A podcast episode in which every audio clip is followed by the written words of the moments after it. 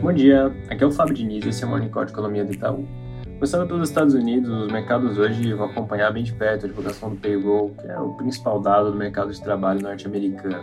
Nossa expectativa é de uma criação de 250 mil empregos no mês de maio, praticamente o mesmo nível observado em abril, que é uma estimativa acima da mediana, que atualmente está em 180 mil. Nas nossas projeções, a taxa de desemprego deve ficar estável em 3,4% e o indicador de salários desacelerar para 0,2%, vindo 0,5% no mês passado. Esse naturalmente é um dado que o Banco Central olha super de perto e vai ser bastante relevante para calibrar as apostas para a próxima decisão de política monetária.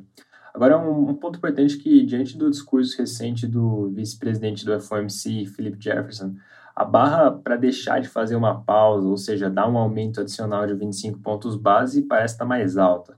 Nossa visão precisaria de um payroll próximo a 300 mil, ou seja, realmente bem acima do esperado, para levar o mercado a apostar mais em uma alta do que numa pausa. A divulgação vai ser agora às 9h30 da manhã e a gente volta a comentar no Morning Call de segunda-feira. Outro comentário rápido sobre os Estados Unidos, e com isso já concluindo a parte internacional. Ontem o Senado aprovou o acordo para o teto da dívida, que já tinha sido aprovado pela Câmara no dia anterior. E agora, com o texto sendo sancionado pelo presidente Joe Biden, se evita de vez o que poderia ter sido o primeiro calote nacional. Passando para o Brasil, o noticiário segue destacando as articulações no Senado para a votação da nova regra fiscal, mas sem trazer nada de muito novo. No final das contas, segue com vários partidos apresentando propostas de alteração que ainda vão ter que ser avaliadas pelo relator, o senador Omar Aziz, antes que ele apresente o parecer dele sobre o texto. Ao longo da próxima semana, a gente deve começar a ter mais clareza sobre as chances de mudança e também sobre o timing de votação da proposta. Outro assunto que voltou a aparecer no noticiário de hoje foi o programa para reduzir temporariamente o preço de carros populares. De acordo com o ministro da Fazenda, Fernando Haddad, o programa foi redesenhado agora com o aval do presidente Lula e deve ser finalizado no mais tardar até segunda-feira. Tem algumas estimativas diferentes de quanto vai custar, mas em todo caso o ministro já sinalizou que vai ficar abaixo de 2 bilhões e com todo o impacto, abre aspas, sendo mais do que compensado.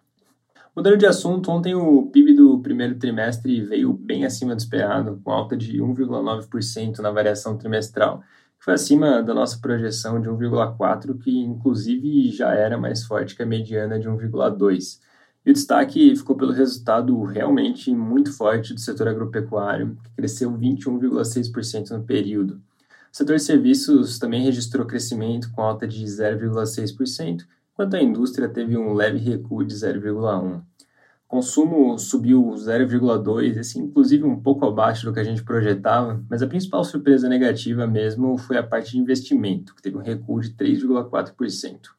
Para os próximos trimestres, a gente espera uma desaceleração da economia com um ligeiro crescimento. E por ano fechado, a gente já tinha 1,4% de crescimento antes da divulgação do PIB. Com essa surpresa positiva, a gente vai rever essa projeção para cima em breve. Para finalizar, agora às 9 horas vai sair a produção industrial de abril, deve vir com uma queda de 0,3% no mês depois do resultado forte visto em março. É isso por hoje, um bom dia e um bom final de semana.